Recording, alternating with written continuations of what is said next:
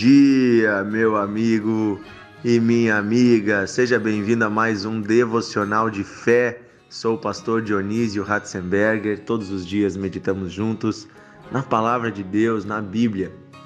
Sabe que tem coisas assim que a gente às vezes até não acredita quando enxerga, quando vê, né?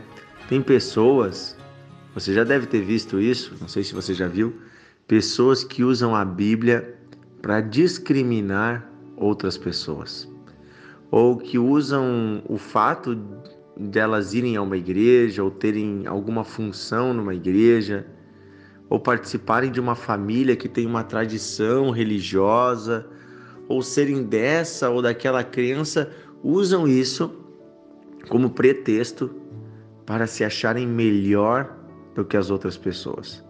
Usam isso como pretexto para acharem que de alguma forma tem algo de especial além dos outros. Sabe? Logo que Jesus morreu na cruz e ressuscitou, havia uma divisão no meio da igreja, no meio dos cristãos. Haviam aqueles que eram do povo judeu, do povo de Israel, e esses, algumas vezes, não todos, mas alguns deles, alguns grupos desses, se achavam melhores do que os outros. E quem eram os outros? Os outros eram os chamados gentios. Gentios eram as pessoas que, que eram de vários povos, eram romanos, gregos, eram babilônicos, eram pessoas de diversos povos, eram árabes, podemos dizer nós brasileiros também. Hoje fazemos parte desses gentios, pessoas que não são de tradição judaica, não são do povo de Israel, mas que se converteram a Jesus Cristo. E os judeus daquela época achavam que por serem eles descendentes de Abraão, eles tinham diante de Deus uma algo especial, que Deus amava mais a eles e que eles tinham mais de Deus do que os outros povos. Eu gosto muito do texto que Paulo escreve ao povo da cidade de Éfeso, onde ele vai falar que não há distinção. Não há distinção entre nenhum tipo de pessoa diante de Deus, nem por etnia, nem por ser desse povo ou daquele, nem por título de religião, nem por por por nada, né? classe social, gênero. Deus não faz distinção de pessoas no sentido de discriminar mas somos todos enxergados por Deus como seu povo. Todos que se voltaram a Deus por meio de Jesus Cristo. E inclusive quem não se voltou tem essa oportunidade, porque Deus não impede ninguém de chegar até Ele. Eu quero ler com esse texto, esse texto com você. Efésios 2, 12.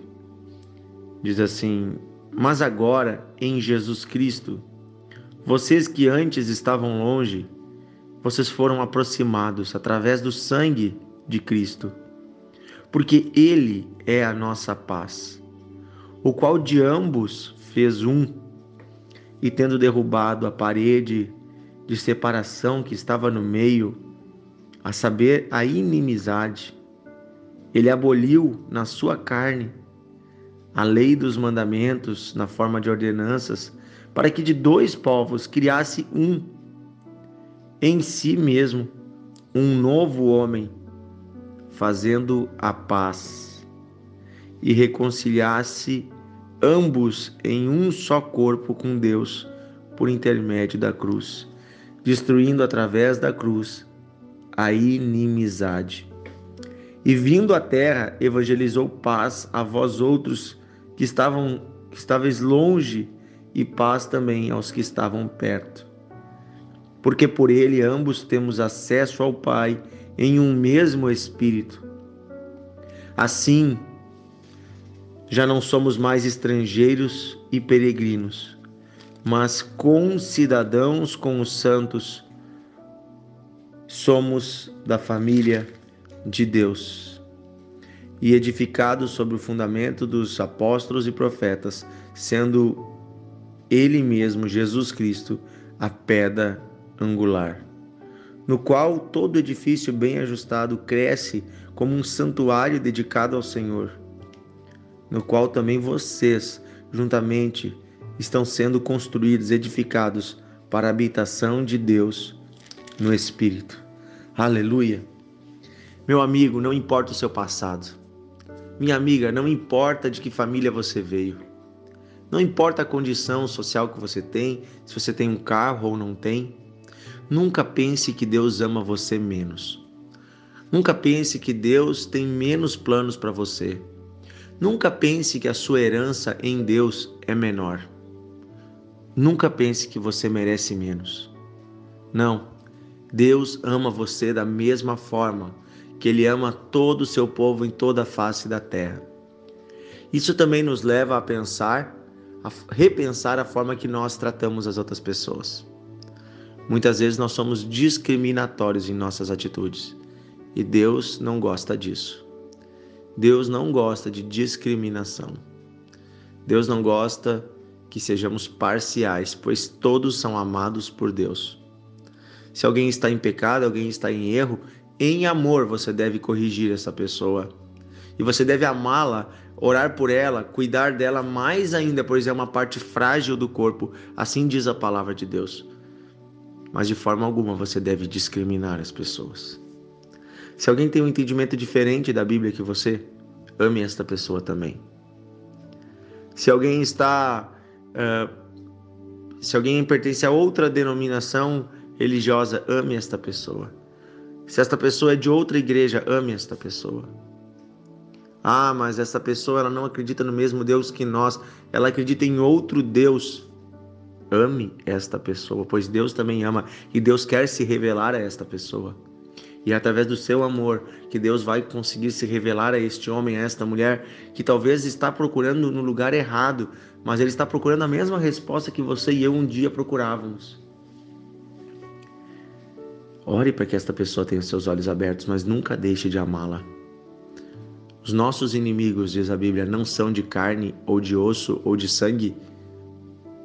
Não é contra a carne ou sangue a nossa luta, mas contra os espíritos, as forças espirituais da maldade que dominam esse mundo, forças que oprimem, que enganam, são espíritos malignos.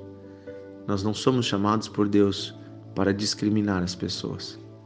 Nós somos chamados por Deus para amar as pessoas. É isso que Jesus fez em todo o seu ministério.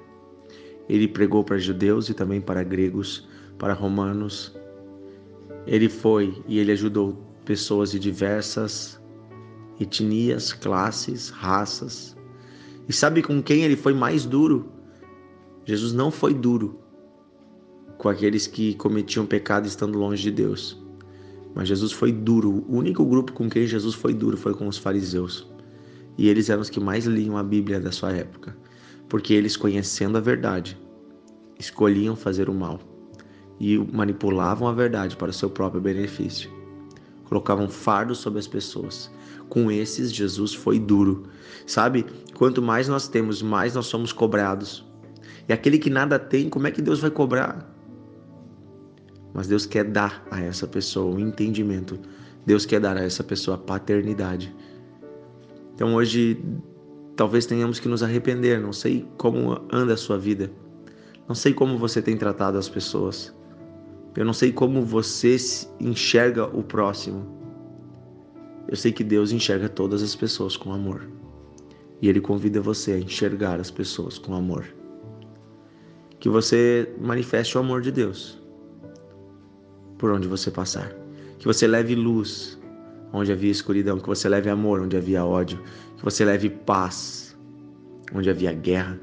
Que você seja um, um pequeno Cristo andando pela terra fazendo o bem, amando, levando a verdade e a paz, reconciliando as pessoas, porque Deus derruba a parede da inimizade. Quem somos nós para levantar essa parede de novo? Vamos fazer uma oração?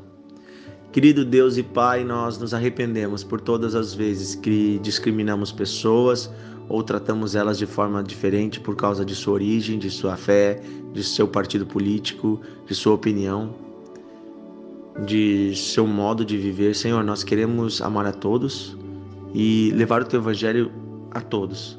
Queremos, Senhor, agir sem nenhum tipo de discriminação ou violência. Oh, Senhor, livra-nos disso. Livra-nos, Senhor, de levantarmos barreiras, porque o Senhor as derrubou. E ajuda-nos, Senhor, a conquistar pessoas para o teu povo com amor, para que todos possam herdar a vida eterna. Ajuda-nos, Senhor, a levar amor, a levar paz, para que as pessoas entendam que o Senhor as ama e quer fazer delas seus filhos. E com os nossos irmãos que já estão em Cristo, Senhor, oh Deus, nos ajuda a termos comunhão e paz com eles, sabendo que todos juntos formamos um grande edifício espiritual, a tua igreja, construção feita pelo Senhor. Ajuda-nos a termos paz com os nossos irmãos. Que a igreja, Senhor, não se torne um lugar de disputa, que os, as oportunidades de te servir não virem motivos, Senhor, de, de concorrência. Pelo contrário, Senhor, que cada homem e mulher faça o melhor para ti, sem buscar nenhum interesse.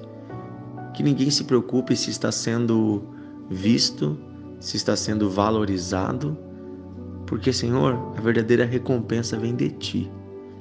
Livra, Senhor, as nossas igrejas de viverem de viverem, Senhor, um falso cristianismo, onde na verdade estamos buscando os nossos interesses ao invés dos teus. Livra-nos disso, Senhor. Nós queremos ter uma fé autêntica e andar contigo todos os dias. Pedimos isso, Pai, em nome de Jesus. Amém e amém. Que Deus abençoe você. Compartilhe o devocional de hoje, envie para os seus amigos e amanhã estamos juntos. Um grande abraço.